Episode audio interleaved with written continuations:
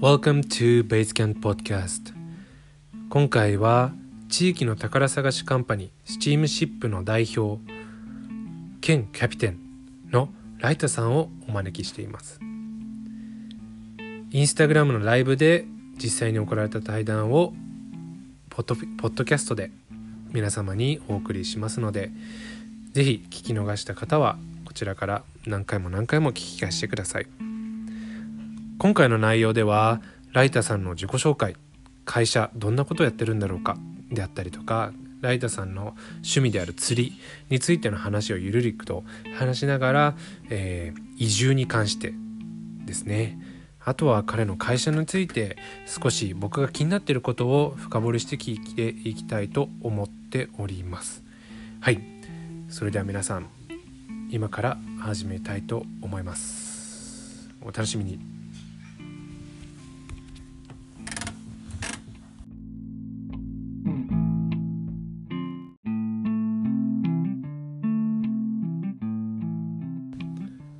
OK です。試音始まりました。ってことでもう早めっ速ちゃめっちゃ見てくれてるじゃん。ありがたいですね。バックグラウンドがいい感じですね。いい感じ？は普通に家やけど。い おしゃれ。じゃあとりあえずえーっと、はい。ベースキャンポッドキャスト兼インスタライブエピソード3として、えー今回はスチームシップ代表のライタさんをお招きして、えーいろいろなことについて対談しようと思ってます。でまずは、まあ、知ってる方も知らない方も多いと思うの、えー知らない方も多いと思うので、えーっと自己紹介をササクッといい感じにお願いします、はい。じゃあ皆さんはじめまして。はじめまして。イエー。イ元気。こんなこんな人初めてかもしれない。いや僕人生初のインスタライブってことでそうですね。えーすごいワクワクして楽しみにしてました。えーはじめまして、僕は、えーライターって今、えー大輝から呼んでもらってるんですけど、名前藤山ライターと申しまして、チームシップっていう会社のキャプテンをうんやってます。えー今36歳。で36歳今月37歳。うん。今月37歳になるので、今月？おそう。タピオカプレゼントしますあ 飲み行きます。ちっちゃい ちっちゃいなって あそっかそっかそんな感じの、はい。えーっ自己と、紹介。そうですね。出身は佐賀市で、えー今、佐賀県の有田町っていうところに住んでて、うんオフィスが長崎県の波佐見町とうん。う、ん今、糸島市にあって、で、新たなオフィスを今、吉野ヶ里町にああそう。最中っていう。それについてもちょっとはい。聞きたいなと思ってました、感じで、うん。いろいろ頑張って、はいはい。あの、みんなでやってる感じです男ねです。はい。だからまずあのまあ、はいはい。えっと、まずライトさんとは僕が知り合ったのが、えっと、エディターズサガで、えっと、確か記事を発信されたのかな、でなんかその説明会をやりますよみたいな感じで僕はその時に、えっと、何このおしゃれなオフィスで楽しそうなことやってる会社は何だと思ってまだ右も左も佐賀で分かんなかった時にすぐ応募して参加させてもらってなんかいきなり仲良くさせてもらったみたいなイメージがあって会社の人もみんなすごいいい人だなってただ結構ライタさんってどういう仕事やってるのって思う人がいると思うんですよ。簡単にそのチームシップって何やってんのみたいなのとかをなんか紹介してくれたら嬉しいなって。はい。えーっとね、スチームシップはうん、一言で言うと、うん地域の宝探しカンパニーっていう、うんまあ、えーっと、タグラインっていう、まあ、その会社を一言で表す言葉をうん持っていうて、んまあ、地域に、もう文字通りなんですけど、地域にある宝をこうどんどん掘り起こしていく。うんまあ、そういうことをなりわいにしていきたい会社です。めっちゃいいよでな。うんで、それを、じゃあ具体的にじゃあ宝探しって何なのってうん。皆さん多分思われると思うんですけうんど、まあ、宝探しって本当にこう、まあ、物もそうなんだけど、まあ、人もそうだと思っててなんかやっぱその大体の人は、まあ、僕自身もそうなんですけど都会に宝があると思って都会に行って、うん。こうその宝を探しに行くと思うんですけどでも実は僕らのその足元目の前であるこの地域に宝があるっていう仮説のもと、うんうん。そのこの地域にある人だったり物だったりいろんなものをこう掘り起こしてそれをこう発信していったりブランディングしていったり、えービジネスにつなげていくっていうのを仕事にしてます。いやかっけえよな。僕もそんなこと言いたいですただねまあそうは言ってもなかなかね、うん。じゃあねそんな目の前に宝ってあるんですかって言ったら、いやうん。そんな簡単にね見つかるわけもないうし、ん。なかなかじゃあそれって具体的にどうやっていけばいいのってういうのは、ん。もちろん僕らも日々考えながらなんですけど、うん。でもこれ意外と面白いのは、うん。そのやっぱりこう確率論的に考えた時にやっぱりその日本だとほとんどの人はやっぱ東京とか都市圏に行くじゃないですか。間違いないね。だからうん。ただ若いっていうだけでうん。例えばいろんな仕事が舞い込んできたりとかえっ、とねえっ、と、ちょっと困ってる人から声をかけられやすいうんことっていうのは、実は地域に多いんじゃないかなと思っていてうん。うん。だからなんか別にそういう格好つけて派手なことをするとかっていうことではなく本当に掃除だったり泥臭いところからやっていきながらそれでもなんかこう問題を解決していく。地域にある問題を解決していくみたいなそういうソリューションをどんどん作っていきたいなと思ってるんでうん。別になんかこう何か一つにこだわっていくっていうことではなくうん。その時々で例えば今こういう時代だからこそできることとかうん。そういうのを考えながらやっていく、えーチームでありたいなと思ってやってます。なんかすごいなんかスチームシップさんのえっとまあえっと仲間の人たちにも僕も何回かちょっと会わせてもらった時に思ったのが、えっとまず会社のイメージが結構、そう地域探しのあ地域探しというか宝探しのっていうところだけど、結構 IT の力をメインに使ってるなっていうのがあって。うんでなんか僕が一番すげえと思ったのがなんかか一人一人がめっちゃ考えられる人っていうかなんか作業うんなんか作業員じゃなくて一人一人がもう自立した人たちで自分たちが考えて作業するっていうか仕事するみたいなのがめっちゃめ珍しいなと思ったんですよね。はいからそれってなんか会社のなんかすごいフィロウェブサイト見たらフィロソフィーみたいな感じでいろいろこう理念とか書いてあるうん。中でなんかなんだろうな。採用の基準とかどうやっうてん。なんかよく地方はいい人材がいないとか言うじゃないですか。はいはいはいはい。そこは多分意義ありっていう感じだと思うんですけどうん。どうなんですか？採用の基準？うんそうっすね。うん、うん、いや確かにそのおっしゃる通りで。あれネット止まった。あごめんなさい。ははい。い、おっしゃる通りで。うん、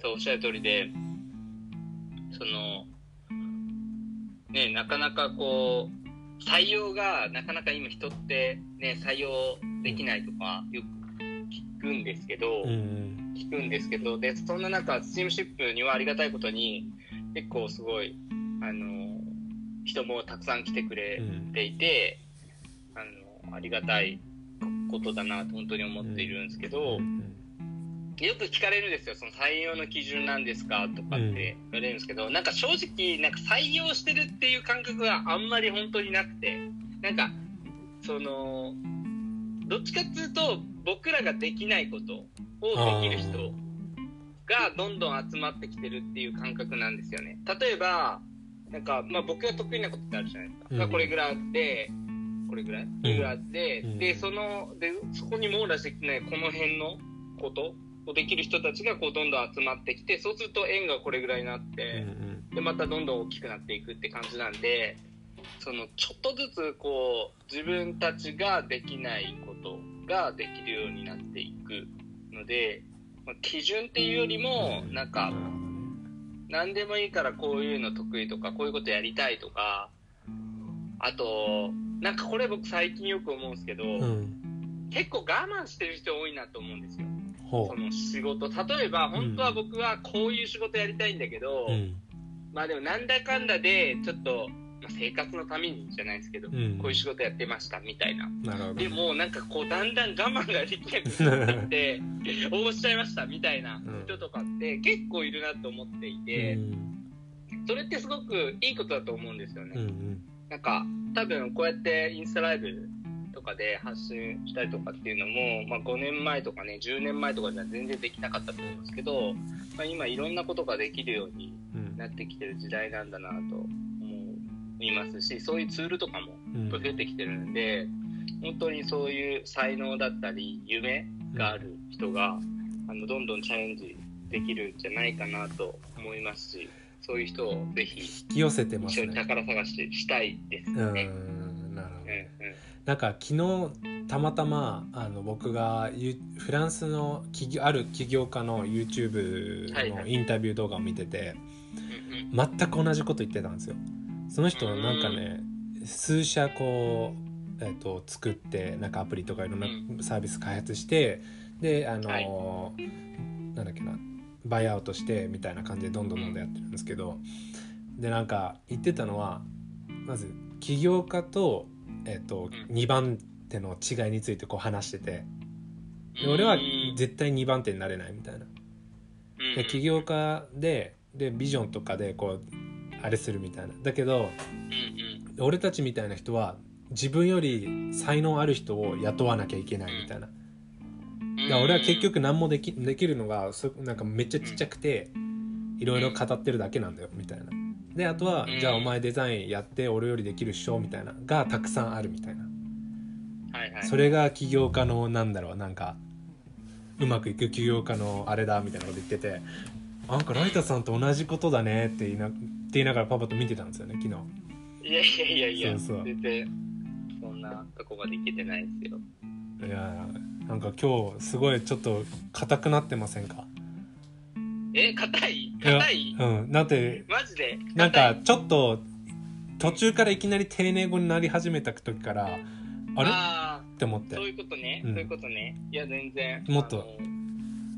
全然ちょっとあれだいきなりねこうやっぱ意識するとダメだねそう意識しちゃダメです、なんかそうそう、ね。意識しちゃダメです。大輝と普通に喋ってるっていつも。初めてだから人生初のインスタライブなんでそうそういきなり無茶ぶりでうん。誘っちゃったっていう、いやいやいやいや面白いんでめっちゃいい。うん。嬉しいです Yeah, 楽しいですね.めちゃくちゃ楽しいこれ。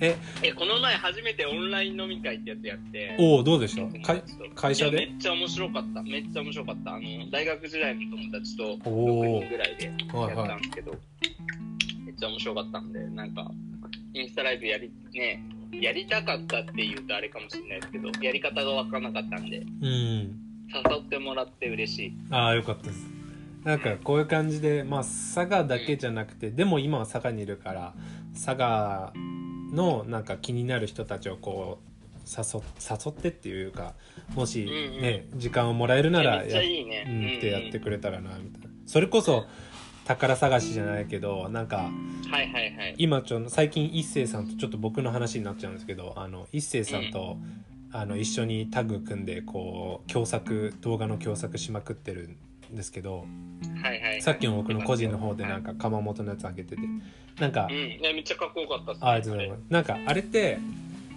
ちょっと似てるんですけどなんか要は悔しいんですよね。都会とかにかっこいい動画作るやつが集まっててみたいな。うんうん。でなんか地方はないがしろじゃないですけどうん。そう。でなんかいや佐賀県にもすげえやつおるでっていうところをなんかアピールする一つでもあるし、そうで佐賀県にもこういうておしゃれなお店あるよとか、っていうのをまあうちらの場合動画でこう発信できるしみたいな、うん。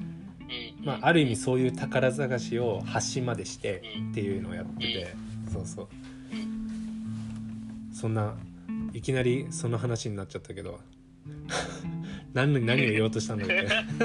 一回話すると元の話が分かんなくなるっていう大気あるあるで。いやいやいやいやいいっすよ。全然いいでしょ。そう。ちなみに大輝スチームシップね。スチールシップじゃなくて、わミススペルしてる。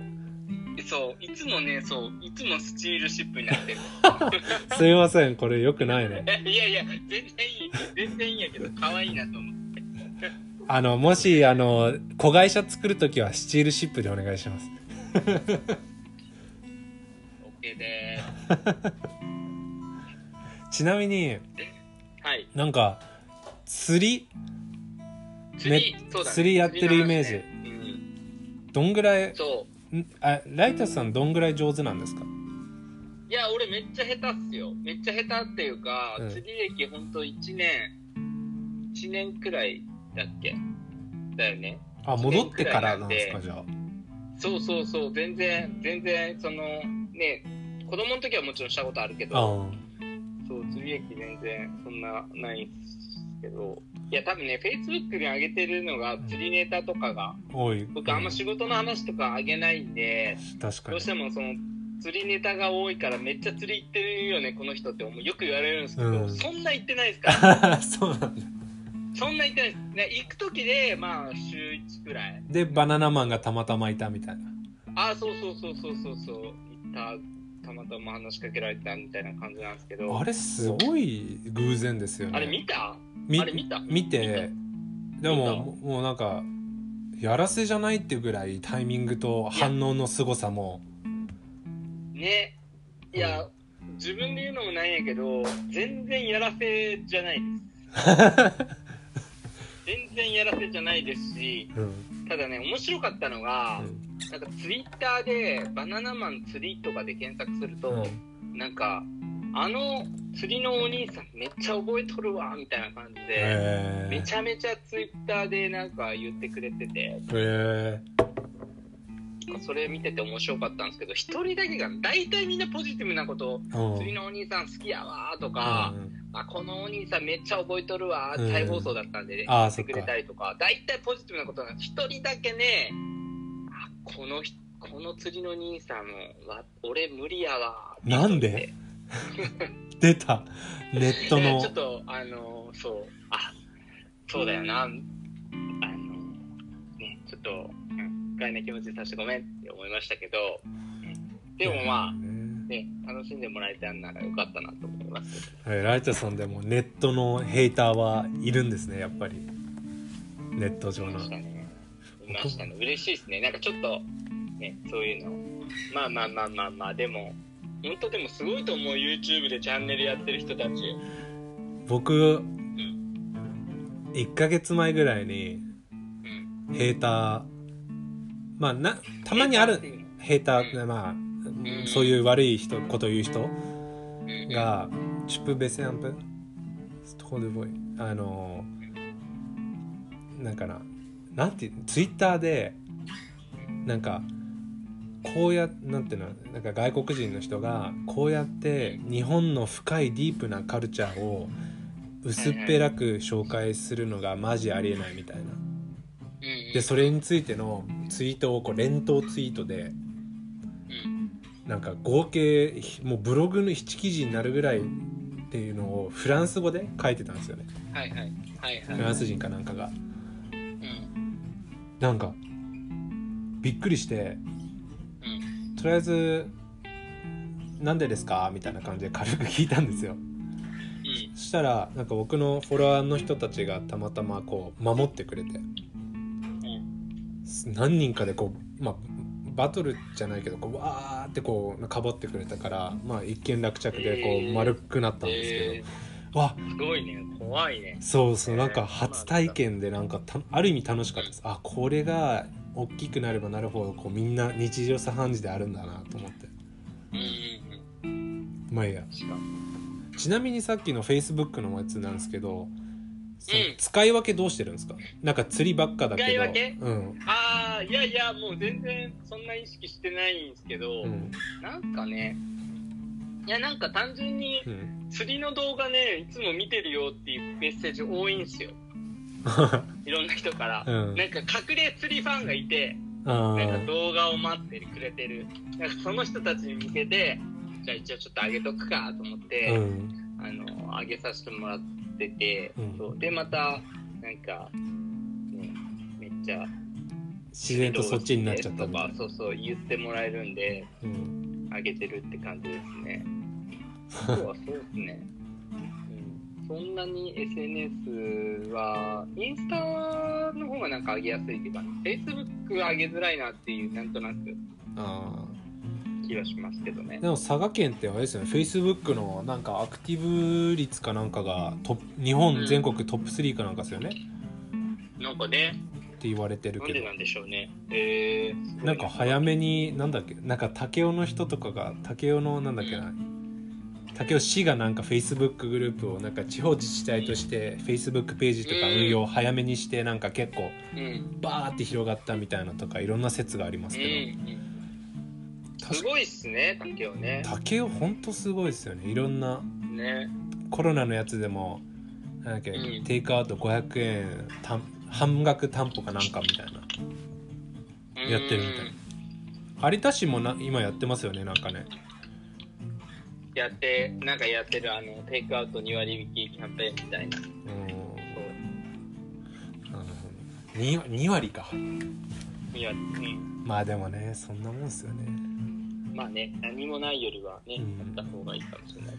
まだ今里は何も動いてない状態でみんなが結構待ち状態らしいです。他がこう出てるからうんうん。みんなこうちょっとフラストレーションが溜まってはいはいはい、るはい、時期。みたいあなー。まあ大変ですよねやる方も、うん。運営側もねなんかやるって言ったらね準備いろいろせないかんだろうし。ね。想像今絶対市役所とか政府関係絶対働いて働きたくないなと思うんですよねこの時期。うに、んそうですね。コロナえちょっとなんかコロナについてもっと話します？コロナの話しちゃいます？コロナといや僕の中のキーワードを今日やりたかったのははい。移住じゃなかったっけ？そう移住。その東京からもはい U はい。タ U ターンになるのかな、U ターン。はい U ターンのことと、うん。まあ、そもそもその事前にこうコメントっていうか質問募集した時にそれについてあったので。うん。とあとはもうちょっと会社のふるさと納税のこととかっていうのは聞きたかったんですけどででもさっきのコロナについての方がぶっちゃけ気になるっていうかこれからどうなる的な？はいはいはいはい。経営者目線としてもくせっかく今日見てくださってる人いるんで、うん。なんかせっかくならなんかちょっとメリットメリットっていうかね見てもらってよかったなって思う話したいので明日ドヤ顔で語れるぐらいの。あいいっすね。それいいですね。明日ドヤ顔シリーズはい。明日ドヤ顔シリーズ。無理だな。ドヤ顔無理だな。そこまでは持って持っていけない。えじゃあまず何？移住からいきますか？移住から。でちなみに、いえー、と質問内容が、えーとはい。都心と比べてうん。移住して良かったところと、はいはいはい。する前に覚悟しておいた方がいいことうん。を知りたいっていう人ですうーん。そうっすね。まあ、1個目、もう移住した方、これ、多分移住した方がいい理由、その、良かったことうんは、もうこれシンプルに、まあ、いっぱいあるんですけど、シンプルに一番1個めちゃくちゃいいのがあって、これ先に結論言っちゃうと何かっていうと、家なんですよね。家か。コストとかじゃなくて。家っすね。えなんか、まあもちろん人それぞれその衣食住の中で大事なポイントってあると思うんですけど、うん。でもこれ、なんかの研究機関がなんか言ってたんですけど、やっぱり人にとってこう住むっていう、うん。こう住む場所とか住む環境っていうのはむちゃくちゃやっぱ重要らしくて、その精神的にこう安定するっていう上では。うんで、それがやっぱ都会だと、その、やっぱそのコスト的不安だったり、なんかこう、大きい投資をしないといけないっていう不安うんだったり、その確かに。未来が、例えば賃貸だったら、ね、なかなかその未来がこう設計しづらいっていう不安があったりとかうん。しづらいんですけど、うん。それがローカルとか地域の場合だったら、そこの圧倒的不安がなくなるっていうのは強いかなと思いますけどね。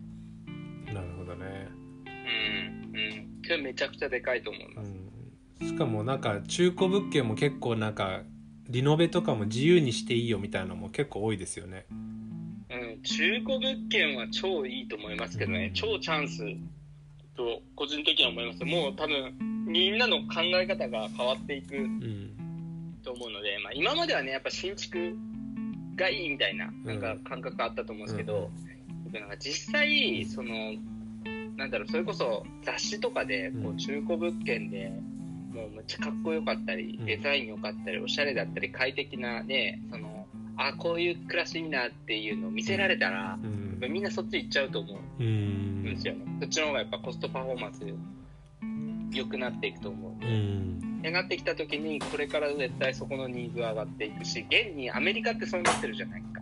確かに確かにそれ言いますねうん。だから、そっちの方向はあるんじゃないかなと思うし、今後やっぱこのね、今コロナがこう変わってきた時に、ね、よりこっちに移住しようっていう人たちは増えると思うので、そうですよね。そうそうそうそう。なんか会社もリモートワーク導入してからあれ？自社ビル持つ意味なくない？とか。いろいろ振り返るシーズンですよね今が、うんうん。うん、確かに。東京で住む意味がなくなっちゃいますもんね。いよいよ。そう、そう、わざわざ女お金払って、と思いますね。うん。今日実は僕、あの、ちょっととある、ちょっと理由は言えないんですけど、はいはい。ちょっと不動産サイト見てて、たまたま。はいはい、で、今日もずっと物件やっぱ探ししてたしう、ん。で、探しながら、なんか、あ、ここはだよね、この物件良さそうとか、なんかこう想像力、イマジネーションして、ここだったらこういう風にしたいなとか、うん。これぐらいお金、ね、さらにリノベーションかかるなとか、なんかそういうのをいろいろ想像してた、あなんか楽しんでたんですけど、うん楽しいですよね。僕たちも最近その。ストーリーでちょっと上げてますけどそのいろんなところ実際見に行ったりとか物件とかうん。そういうやっぱこういうのベースキャンプイマリみたいなのやってるとそういう情報がやっぱり入ってきたりするので。ああ、そうよね。そうなんか空き家とか古民家とかそういうのです。うんうん。そう。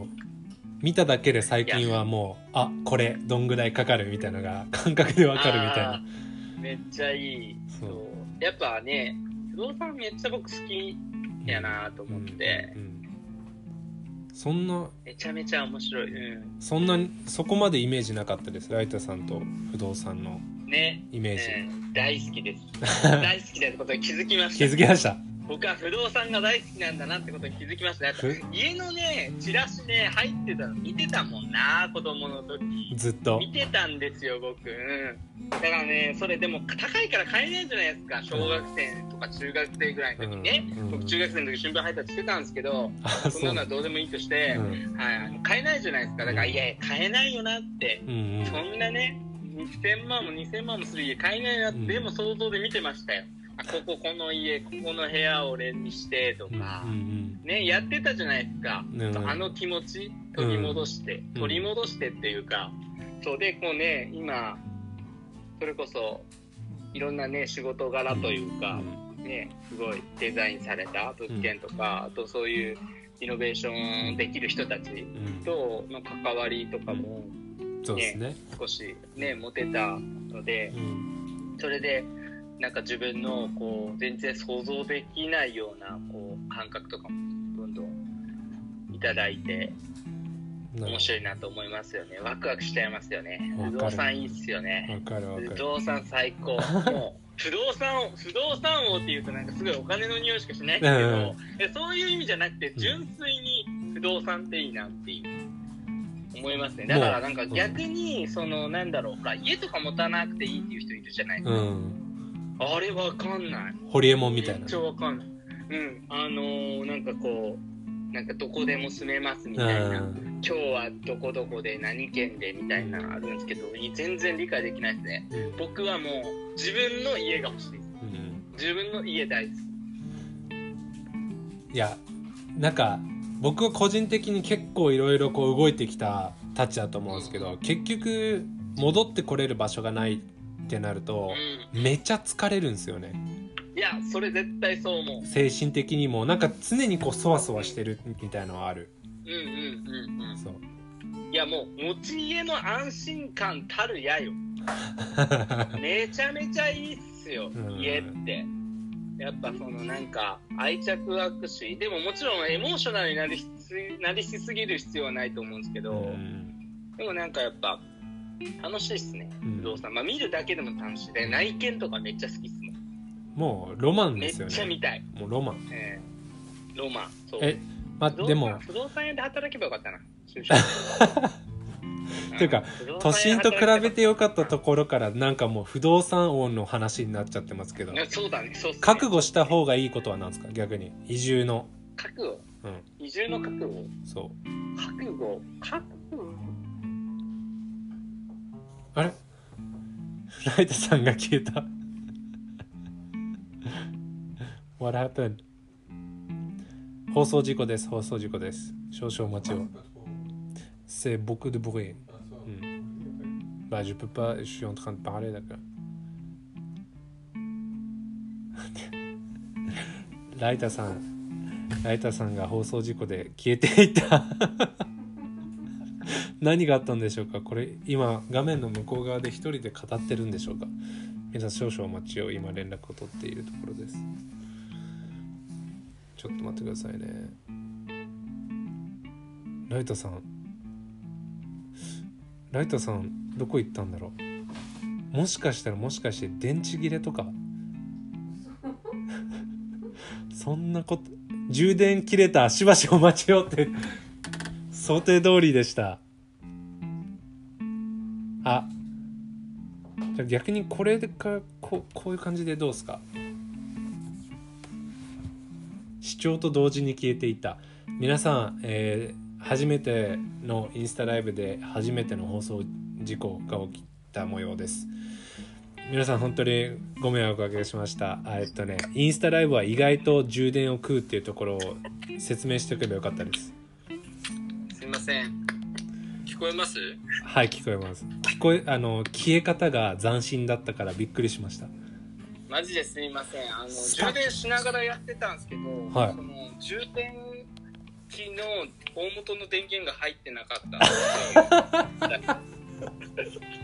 た やば申し訳ないです。いやいやなかなか面白いです。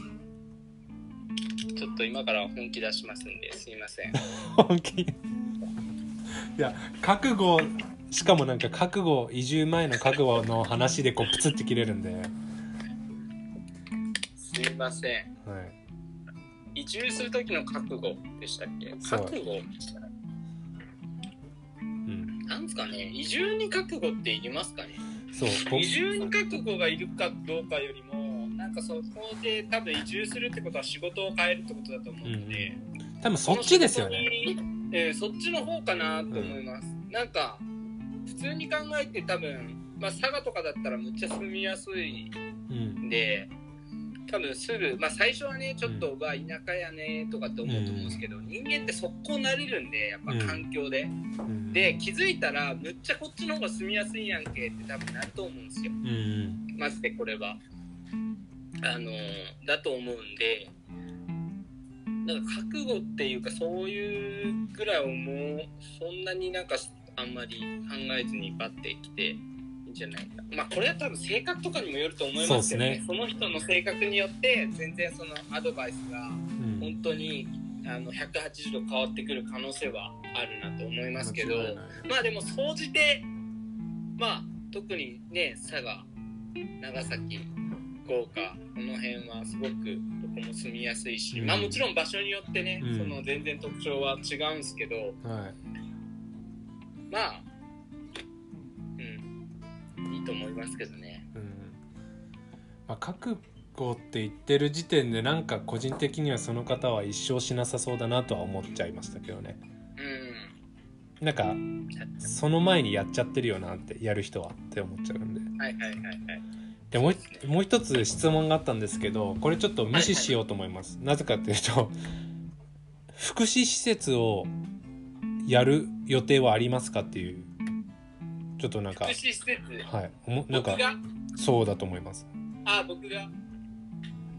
あーやる予定はないですね。はい。全然ないと思います、はい、じゃあもう行っちゃいましょう。はい次。すいません。はい、はい。ということでいよいよ本題のコロナのと今後とコロナ。今の見つめ方とうん。今後どうやって生き延びるか的な感じでうん話したら面白いですよね多分特に今メディアがとかが話してるのって基本的に都会の話だと思うんですよ。どうやったらいいとか。でなんか多分地地方の生き方っていうのは若干違うところがあると思っていてそこら辺ライトさんどう思います？そうっすね。コロナ。分かりやすいところ飲食店とかそういううん。店舗系のビジネス、うんまあ、IT とかは多分その地域性があんまり関わってこなくなるのでうん。置いといてその本当ローカルのビジネスたち、うん。うん。うんそうですね。でもコロナはすごいまあコロナはっていうかこういう何かこう変化がある時はすごい、うん、若い人はチャンスが多いと思うんですよね。まず世代で考えた時に、うん。今までやっぱりこう長く仕事をやってきてる人うん。たちの方が不利だと思います。うんでなんでかっていうとやっぱその30年とかうん。仕事をやっていくと、まあ、いろんなこう付き合いだったりそのいろんなこうな恩恵うん。こうギブアンドテイクのつながりがある中でやっぱりこう変えられないことっていうのがあるんですよ。うん。例えば論理では A っていう方が圧倒的にいいよね効率いいしう、んえー、とコストも安いよねって分かってても、うんこの30年の付き合いがあるから B を選ばないといけない。し逆に言うと B をなんだろう選ぶことでより利益が取れるとか、うん。そういうことっていうのが多いと思うんですけど、こういう、まあ、今回で言うとコロナっていう、まあ、社会におけるちょっとインパクトだったり外的要因が起きたことでチャンスが生まれるのは実は若い人たち若い世代。うん。だからもちろんその例えばねそれこそゲストハウスとか観光産業とかは一時的に今ダメージはもちろんうん。受けるとは思うけど、ですね。でもそれは新しいチャレンジをした人の方がもっとチャンスは大きい。うんしもっと言うと今まで長くやってた老舗のところとかの方は本当に難しいというかきつい人いますね、うん。うん、コストもかかりすますよね。一気にこそうだからう革命で。相手アドバイスをする人だったりその相手がその新しくやってる人なのか、うん。老舗で前からやってる人なのかではもう全然その考え方とか難しさが多分違ううん。からなんか一概にこうですよねっていうのは言いづらいなとは思うんですけどうん。だからまずそれ分けて考えたいなとは思いますけどね。でえっとコロナが起きたことによって、うん。とまあ、僕とかもそうなんですけどなんか、まあ、名古屋に行く予定とか東京に行く予定とかが全部なくなっちゃってう、んで逆に来てもらうような予定も全部なくなっちゃってうんですね。でもなくなってじゃあ暇かって言われると意外とまあそこまで暇ではなくて、うん。まあ、もちろん今とかは家にいないといけないんで家にいる時間っていうのは増えたんですけどうん。でも今家にいるからこそなんかゆっくり自分のこと考える時間自分に向き合う時間っていうのをすごい取れるようになったしうん。そうなった時に、まあ、もちろん漫画を読んだりとかスラダンとか読んだりもしてるんですけどあでもこれずっとやってたら、もうなんか死んじゃうなじゃないけど 寿命終わっちゃうなみたいなことを考えたりとかでそうするともっと効率的にこれから自分の人生とかうん。にとって大事なことうん。は何なのかとかじゃあそれをこうやっぱ勉強していく習得していくためには何が必要なのかっていうのをやっぱり釣りとか行ってたりなんか遊び行ってたらなかなかそういうことって思いつかないことが家にこういることでちゃんと見えてきたりとかうん。するしまあ今 YouTube いろんなコンテンツあるから、ね何でも本当にやる気さえあれば勉強できるじゃないですか。だかうん、うんですね。らそういう意味では本当にこの期間どれだけ、まあ、自分に向き合っていくうん。とか自分のその今までできなかったことをできるようにしていくようにした人たちがもちろんコロナが終わった後にもうん。なんかこうしっかりとあの伸びていくんだろうなと思ってて、うん。うん、やっぱそうなるためにやっぱ努力しないとなと思って頑張っていきたいなとは思ってますけどね、なかなかそうは難してもねなんか多分ねこれってそれを言えるのはっていう人が出てくると思うんですよ。それってじゃあ自分がじゃあそのお金金銭的に余裕があるとかあなたの会社は大丈夫だからでしょっていうようなうん声が聞こえてくるんですけどなんとなく。うん。でそうでなんかいや俺たちは明日の売り上げ明日のお金も考えてっていう人たちはじゃあそれで家で引きこもって考えてよしっていうのできないっていう人たちは逆にそういう人たちはどうやってす少しでもサバイバル期間をの長くできるのか生き残れるのかってどう思いますか、うん2つあって、うん。1個はあのやっぱその目の,、ま、目の前のことうん。だけをずっとやり続けないといけない人たちってそれって実はそのそういうのを望んでやってると思うんですよね。うん。だからもうそういうの好きなんですよ。そのもうなんかそう暇が嫌いっていうか、うん。常に動いておきたいみたいな。だから自分のその心その自分自身がそういうのを求めてるから、うん。まあ自分ではもしかしたら気づいてないかもしれないけど、うんそういう方向に行ってる。うん。で、そういうことを言いたい。そのいやじゃあどうすればいいの僕らはとか、うん。っていうのを言いたい自う分ん。がいる、だからそれをまず受け入れた方がいい。と思うんですよね、うん。その自分自身がまあそもそもそういうことが求めてやってるんだなっていうそういうのだから多分解決策はないって僕は思うんですよね。なんか例えばじゃあその人がなんかわかんないけどすごいゆとりがある生活になったら多分苦しいし、はい。もっと忙しくしたくなるうん。ような気がしてて、う。んそれすごいわかるな。うん。うん、っていうのは一個あるのともう一個はもうその本当に新規事業やっちゃう。うん。多分その今の体制がもしその自分として難しいと思ってたり、うん。なんかあなかなかこれじゃあねやっていくの難しいなと思ったら、もう本当に全部もうフィールド変えてスタートするっていうこともすごい大切だと思います。うん。ね、どうしてもそのなんか自分の世界た例えばすごい分かりやすくなんて言えばいいかな、えっと、例えば、えっと、伊万里とか有田とかね。えっと、窯元とか多いじゃないですか、はい。だから例えばその焼き物で話をすると、うん。その焼き物あるなんかの焼き物屋さんにで働いてたとしてうんでそこで見えてる世界とそこから飛び出して違う仕事をする時に見える世界っていうのは全然違うと思うんですよ。間違いないですね。うん、だから全く新しいことをやってみるっていうのは逆に言うとすごいチャンスだと思うし後から振り返ると、うん。あの時こういう新しいチャレンジしてよかったなっうてん。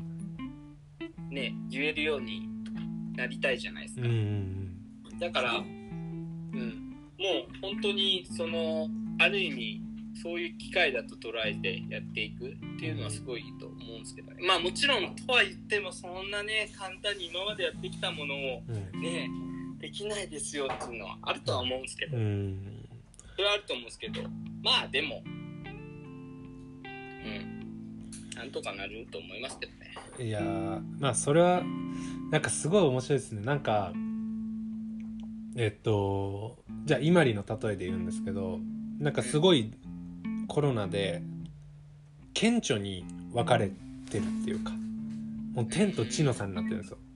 そのまあ飲食で言うとあすごいここ目立ってて頑張ってるなっていうとこちらほらとあれそういえばあそこ普通の時は結構賑やかっていうかその名前は耳に入ってたのに最近なんか滅相消えちゃったよねみたいなところもちらほらあってうん。でその違いはもう圧倒的にまずえーとまあ、僕はすごい信じてるその発信力っていうところ発信し続けてる。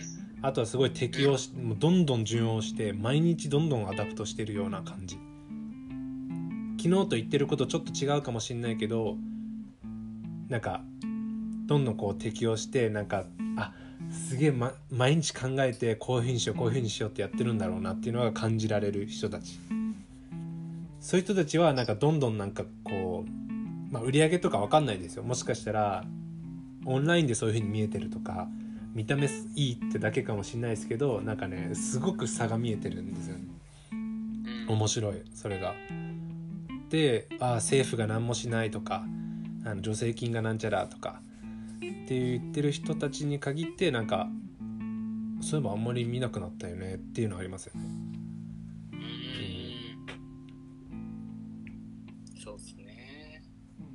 うん。誰かが言ってた。なんだっけ？ダダーウィンだっけ？あの適応した人が勝つみたいな。こと言ってた。かっこいい。名言ありましたよね。そんな感じの。本当今はそれですよね。なんか強い生物とかあの素早い生物とかそういうのじゃなくて結局環境にこう adapt していったやつらが勝つみたいな。今人間がそれを求められてる感じ有田さん疲れてきましたね。いやいやいやごめん。全然疲れてないです。今ちょっと集中切れてるのあのいやいや画面越しで僕分かりますよ。携帯を変えたいなと思ってああ。リクエスト送りました。これどうしたらいいんですか、ちょっと待ってください。一回こっちを止めたらいいですかね？一回消えますね。今回はハプニング続きのライブになってますがなんだかんだ残り1413分ぐらいになってます。もし質問がある方とかはぜひコメント欄に、えー失礼しました、えー何かしらコロナについてでもいいですし、えーこれ面白いのかな？聞いてる人。わかんないです。僕がもう普通に聞きたいことだったんで本当はもっといろいろ聞きたいんですけどうんいや俺は面白いんですけどね。めちゃくちゃ、うん。なんか。いいんじゃないですかねそれで、うん。超うん、こういうねこと初めてなんで。新しいことはやっぱり楽しいですよね。不安もあるし。そうっすね。なんか好き放題喋れるって最高っすね、うんうん、見られながら公開対談みなんか本当に、うん、なんかあとはなんていうのかな。なんか今その飲食店とかうん。がめちゃくちゃ助けよう助けようみたいな。なってあ、る OK コーヒー、面面白白いですよ。すよ。よかったトールくんだ。よかった。あ見てますか？あじゃあそこについて。た明日よろしくお願いします。そこについてちょっとぜひ教えてくださいよ。いや、もうね、NG ですか？吉野、いやいや、全然いいです、吉野ヶ里にスーパースター、福山徹っていう男がいまして、はいはい。彼はめちゃくちゃいいんですよ、本当に。その心は？その心はもうね、爽やかすぎるし、うん。イケメンですよね。最高だし、めっちゃイケメンだし、うんしかも超なんか努力家で、うん。超インスタうん。マーケティングめちゃくちゃ勉強してるし、もう本当に超リスペクト。うん。僕より全然年下なんですけど、うん。めちゃくちゃ超リスペクトしてて、うん。そうで、吉野ヶ里町の未来を見据えながら、こう、すごい、まあコーヒー屋さんをやってる方なんですけど、うんうんめちゃくちゃもう会った瞬間に、あ、もう俺、徹くんについていこうって言って、うん、もう俺、徹くんの近くで、あの、オフィス出すって言って、吉野ヶ里で物件を探してたんで、あもともとそうだったんですね。なかなか見つかんなくて、そう、なかなか見つかんなくて、もうめちゃくちゃ探しまくったんですよ、本当に。でもなかなか見つかんない時に、たまたま、えっ、と、徹くんと出会う機会があって、はい。でも、惚れまして。うんで、トールくんが、ライトさん、ここ、隣使ったらいいですよ、みたいな感じで、うんまあ、使ったらいいですよっていうか、あの、なんとかしましょう、みたいな感じで、そういろいろそこから、あの、頑張って探して、まあ、なんとか、そういう空き家を見つけて、はいで、一緒に掃除。またね、タイミングがいいんですよね、これ。うんタイミングがむちゃくちゃ良くて、そう。で、一緒に、あの掃除して今綺麗になってて明日も実は朝から行くんですけどおほ遠いですよねなかなか。うんうん。あのちょっとねその日にどうしても打ち合わせをしないといけないので、あの普段は家にいるんですけどね、はい。家にいるんですけどちょっと明日だけ一瞬そこに行って打ち合わせするんですけど、楽しみですね。じゃあオフィスいはめちゃくちゃ。吉野ヶ里支部っていうか感じになるんですかね。そうそう。ねもともとうん。そのうちのデザイナーのあの女子でう、んと今度まあめでたく結婚をすることになりまして。うんおめでとうございます。でそうあっちの方に、うん。そのまあ旦那さんが、うんあのそっちの方の方なのうで、ん。えっと、そっちに引っ越すと。うん。で今うちのスチームシップのハサミオフィスで働いてくれてる子なんですけどそうするとハサミまで通えないじゃないですか、うん。そう。でそしたら辞めないといけなくなるじゃないですか、うん。でもなんかもう今そういう時代じゃないかうら、ん。じゃあもうその子が働ける場所をうん。作りたい。マジっすか？やっぱ女子がこうそう働ける場所ってね必要じゃないですか。だからうん。順番逆なんですけど、うん。じゃあ当時にその仕事も作ろうっていうのでうん。仕事とそういう働く場所を一緒に作るっていうのでそういうまあ、えー空き家をなおかつ活用して、まあ、空き家のまず掃除ですよ最初は、うん。掃除をして。で、えーオーナーさんに綺麗になったところを写真を送って、うん。みたいなところからのスタートなんですけど、はうん、そうするとね街にもこう、まあ、それこそ徹君がすごい頑張って今吉野ヶ里のあの駅前を盛り上げようとしているのあで、うんうん。まあ、僕らも、まあね、少しでもそういうのに役に立てたら嬉しいし、うん。うん。なんかそういうこう社会の課題を解決っていうか、まあ、ちょっとしたことなんですけどね、うん。ちょっとしたことではあるんだけどそういうまあことをやれたらいいなと思ってるので。へめっちゃいい感じえに、いい出会いだったんですね。はい、すごい。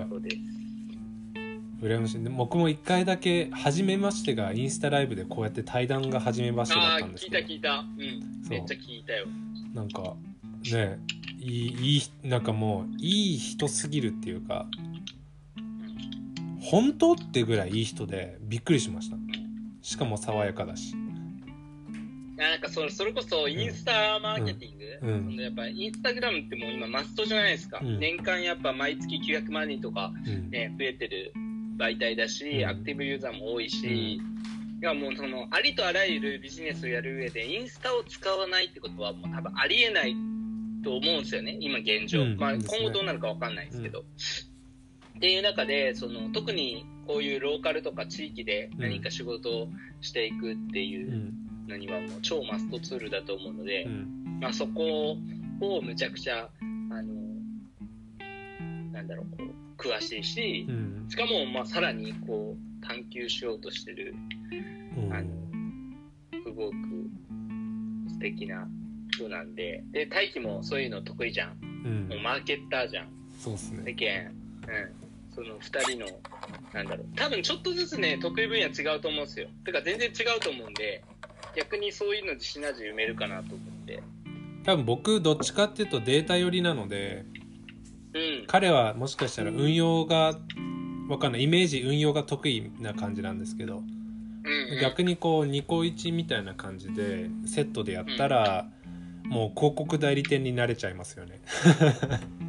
いや慣れると思います、うん。そう。そう。楽しみだなと思って、いや行かなきゃなそうね。もう落ち着いたらうん。で全然いいと思うんですけど。うん。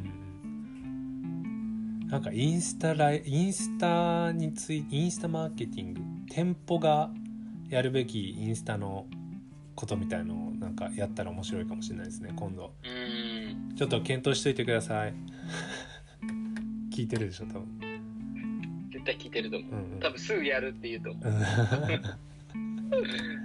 そうねわもう54分。まあでもライタさんの事故りがあったので、はいはい。はい。まあしょうがないけど、うん、はい。そんなにコロナについて語ってないんですけど、そうっすね。うん、もうちょっとなんか、全然語ってない。そうっす。もうちょっと語りましょうね。うん、もうちょっとそうだな。えーとね、そうっすね、まあ、テレビとかで結構言ったりしてることはもう一切省いたとして、なんか今やってることあります？会社として会なんだろうな会社として、そう今自分たちがうん。地元に対してなんかやってる、うん。もしくは自分たちでこうなんか取り込んでる新しいサービスもしくはあったりとかわかんないですけど。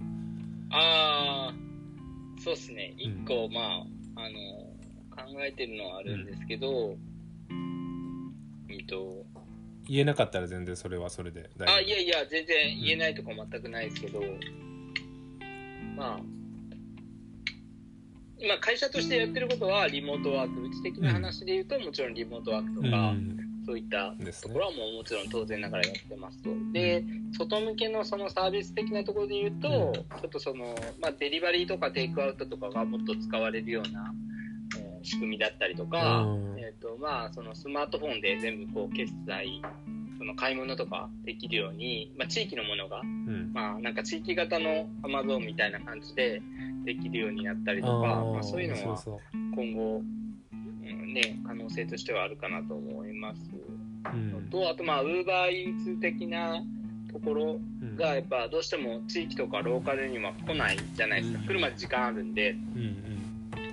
まあ、逆にその地域でいるメンバーでもうウーバーイーツ的な仕組みを作ってしまうとか、うん。うんまあ、そういうことはまあみんな考えてるとは思うんですけど、うん。まあ、そういうのはやれるといいなと思いますね。あとは、その、直近の話で言うと、まあ、5月いっぱいまで緊急事態宣言うん。があったと思うんですけど、もう6月以降はこれ解除されると思うんですね。僕のこれ予想なんですけど。はいはで、これはなんでかっていうと、まず、その東京都知事選挙とかがあるいっていうのが1個と、2個目が、そういうもうお金がもうないんですよね、日本自体に。うん。お金がないんで、もう配れないんですよね、うん。そういう、いわゆる緊急事態宣言ですると、どんどんやっぱ国のキャッシュがどんどん減っていっちゃうので、まあ、そろそろそこで1ヶ月終わるかなっていうのと、うん。まあ、新規の感染者数も減ってるので、そうですね。えっ、と、そこは終わるかなとは思いますと。うん。ただ、まあ、世の中的にはね、こう、どうしても、ね、やっぱこ怖い状況っていうのはずっと続くでしょうね。うんずっとマスクしてるとか。それこそウィズコロナがしばらくうんうんうんうん。はあると思いますけどね。うん。でもなんかどうなんですかね？どうなんだ？ううんわコロナどうなんですかね？ね本当にね。うん。なんかあの実際でもコロコロナを恨んでもしゃあないですよね。間違いないですね。うん、コロナに怒りぶつけたら僕はちょっと違うんじゃないかなと思ってて、うん。まあそれはもちろんそれでストレス発散できる人はいいと思うけど、ん。なんかそうじゃないよなっていうのはなんかずっと思っていて、ううんん。ただコロナのせいじゃない気はしている。何か、うん。そのなんかシェアしすぎたんじゃないかなっていうところもあるんですよね。おお面白い。うん、個人的には。こうな、ね、シェアカーとかシェアハウスとかシェアリングエコノミーとか言うじゃないですか、うんでもなんかシェアしすぎじゃないですかっていう一方でメッセージもあってうん。うんなんかそのシェア家族とかもあるじゃないですか。その家族的なありますね。うんうんまあでもねそんなにやっぱシェアするべきものとシェアすべきでないものはちゃんと分けて考えた方がいいかなと度合いとかも思いますしね、うんうん、思うし、逆に言うと、シェアしないことも大事だよなって思うんで、うん、逆にクローズドのうん、コミュニティとかうん、クローズドのある意味村社会じゃないけどオンラインサロンとかってクローズドの村社会あれが本当に村になるかもしれないし。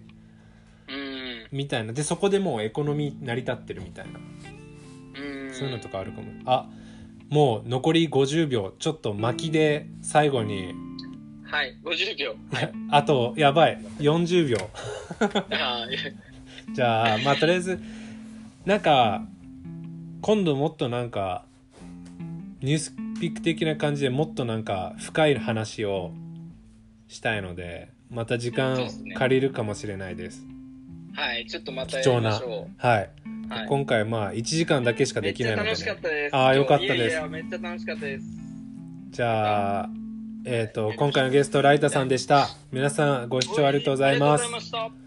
ありがとうございました。Spotify 流しますイエーイイエーイ。